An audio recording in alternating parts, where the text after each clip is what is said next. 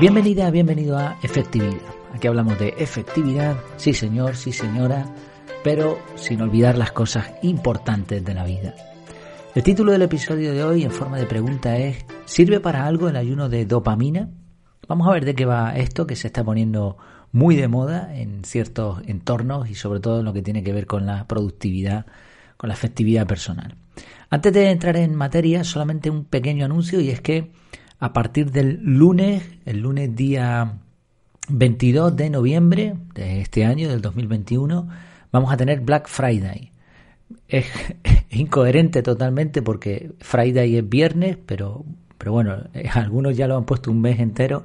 Yo creo que para, que para no limitarlo a un solo día, lo pondré una semana. Entonces, desde el lunes hasta el domingo, horario de aquí de Canarias, vamos a tener el curso de productividad de organización personal integral con el método CAR a un precio especial, a 9,97 euros, tan solo. Y además tienes acceso ilimitado, ¿no? Una vez que lo pagas, pues ya el curso es tuyo e incluye el curso en audio. Te podría hablar de las características técnicas, tiene un montón de lecciones, tiene cuestionarios, recursos, tiene vídeos, tiene el audio, o sea, tú puedes escuchar el curso en formato podcast. Pero bueno, más allá de características técnicas, lo más importante es qué vas a lograr con este curso. Pues lo que vas a lograr es organizar tu vida. Así de sencillo. Organizar tu vida y, en consecuencia, liberarte del estrés. Conseguir dominar tus acciones, tus inputs, convertirlos en outputs y todas estas cosas, ¿no? O sea, controlar todos los datos, toda la información que te entra y transformarlos, todo eso en acciones con sentido, de acuerdo a tus principios. Bueno, eh, te lo recomiendo, por supuesto, y las personas que lo han hecho están bastante contentas con, con él. Y de hecho me llegan de vez en cuando comentarios muy positivos, así que creo que puede ser interesante y a ese precio es un regalo. Además, decir que cuando pase el Black Friday, el precio y la oferta no solo va a concluir, sino que probablemente no se repita ya más porque tengo pensado hacer un lavado de cara del curso y, y subir el precio. Y ese lavado de cara, obviamente, ¿no? todo lo que he ido incluyendo en los últimos meses y lo que incluiré también, los retoques que haga, todos los que compren el curso van a, van a tener el contenido completo. ¿eh? Todo lo que se reforme, todo lo que se haga nuevo, lo van a tener también. Bueno, termino con el, el pequeño anuncio y vamos allá con el tema. ¿Has sentido alguna vez que necesitas descansar de la tecnología? Hace 50 años o, o quizás hasta menos esta pregunta era absurda. Sin embargo, según algunos estudios, actualmente pasamos más de tres horas al día en promedio mirando el móvil. Súmale la televisión, el ordenador, el GPS el coche, las pantallas que vemos cuando conducimos por la carretera.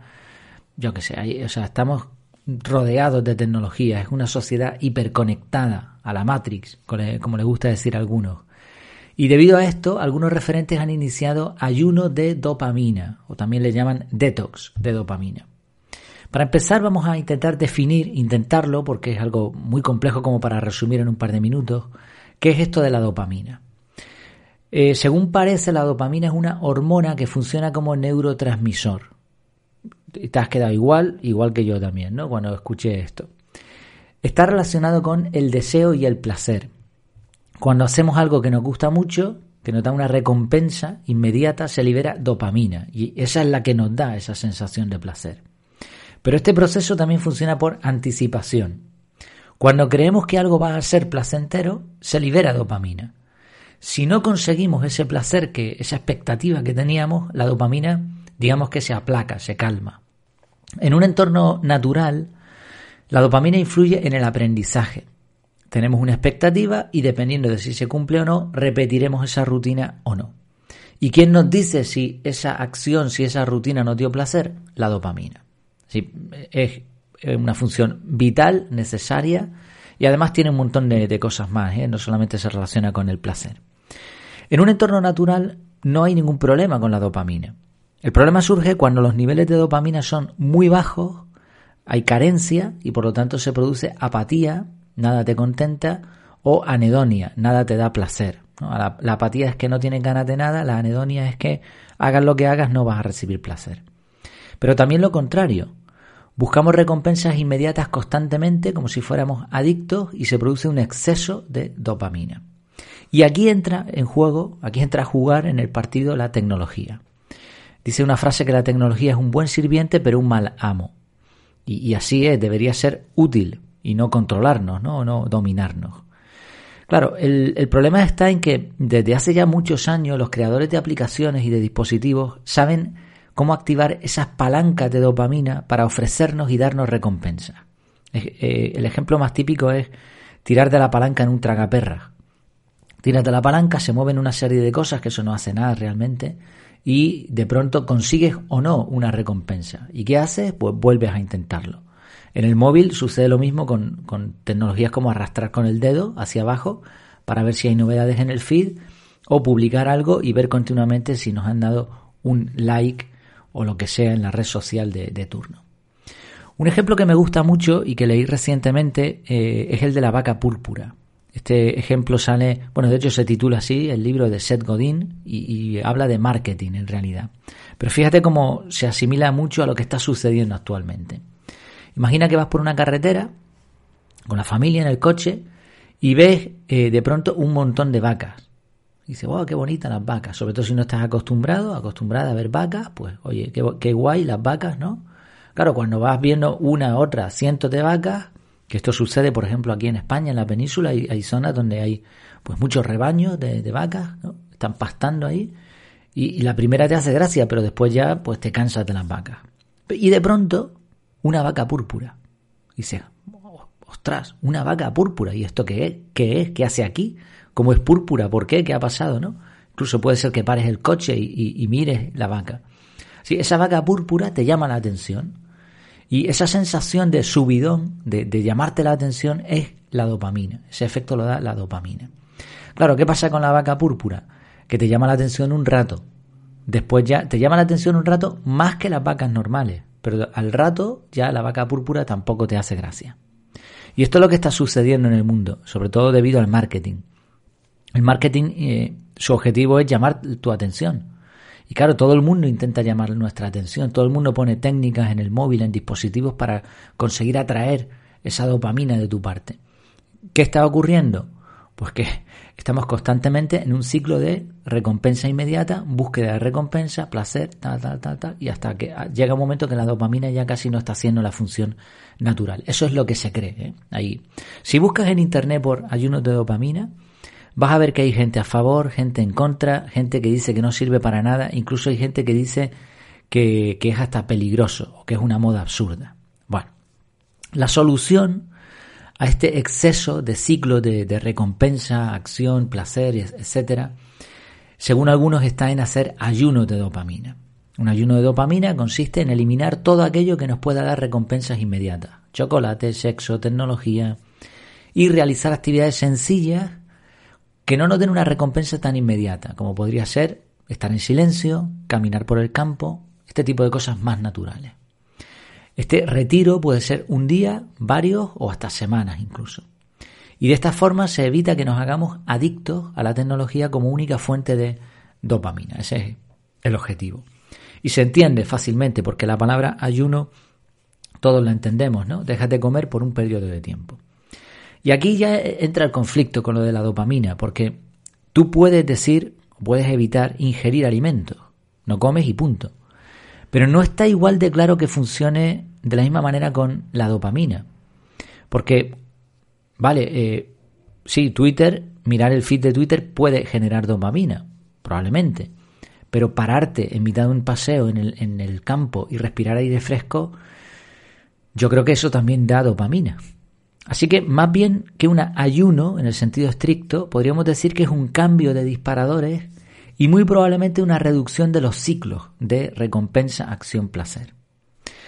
Más allá de los términos, da igual, no pasa nada. Ayuno, detox, dopamina, llámalo como quieras. Sabemos a lo que nos referimos, ¿no? Entonces, más allá de esto, la pregunta importante es, ¿esto sirve para algo? ¿Me va a beneficiar si hago esto? Y aquí, como decíamos, hay opiniones para todos los tipos, de todos tipos, ¿no? de, opiniones diversas. Mi opinión, yo creo que sí, yo creo que esto funciona. Creo que es bueno cambiar los ciclos de vez en cuando, porque el cuerpo y la mente se acostumbran a todo, entonces de vez en cuando hay que romper la rutina.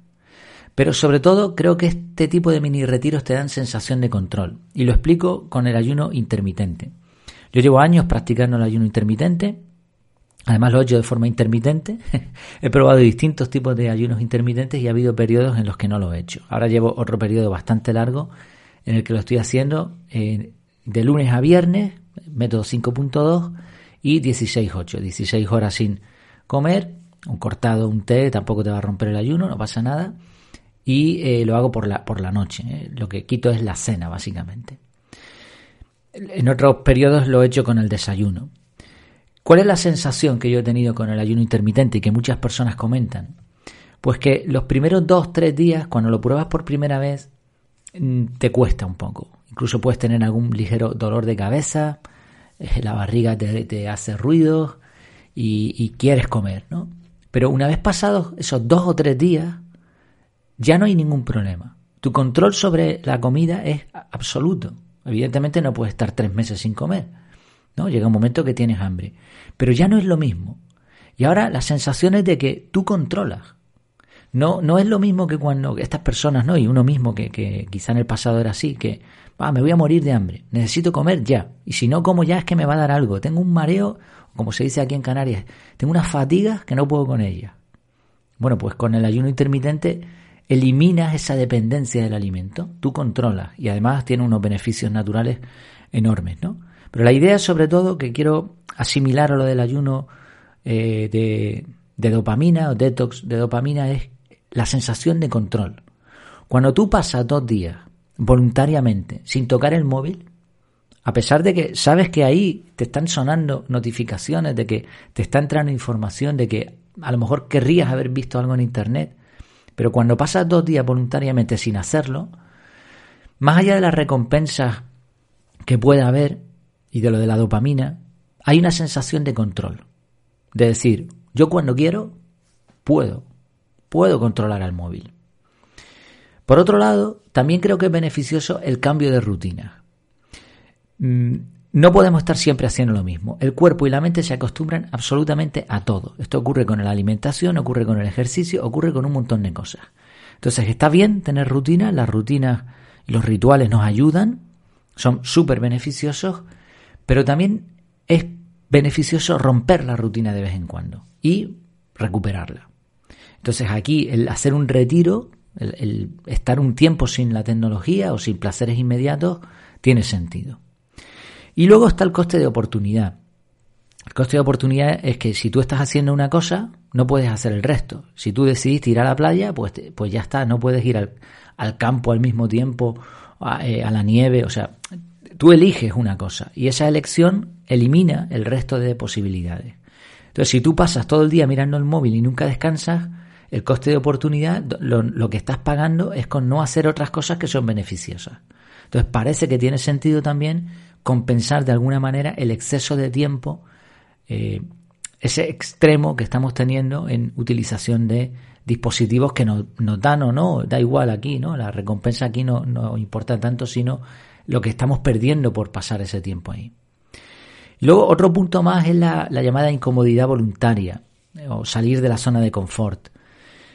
Eh, creo y, estoy, soy bastante afín a esta forma de pensar de que como decían los estoicos en el pasado, ¿no? Eh, y, más ahora, más, más ahora que nunca antes en la historia.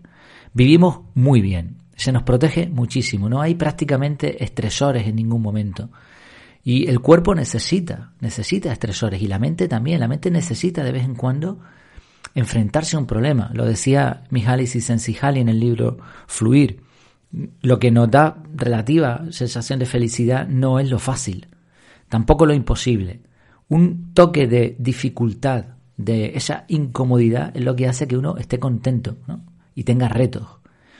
Entonces, como vemos, hay puntos, más allá de, lo que es la dopamina en sí, hay puntos a favor de hacer este tipo de, de pausa. Ahora bien, ¿en qué parte no estoy a favor? Pasarte semanas con días de, de 40 horas seguidas trabajando en Internet, sin descanso, con los ojos a punto de reventar, inyectados en sangre, para después hacer un retiro de dos días sin hablar con nadie, a mí me parece que eso no es equilibrado. Se podría asimilar a alguien que come muy mal, de todo, constantemente, sin ningún tipo de control, y después ayuna dos días seguidos. Bueno, pues está bien, probablemente compense, ¿no?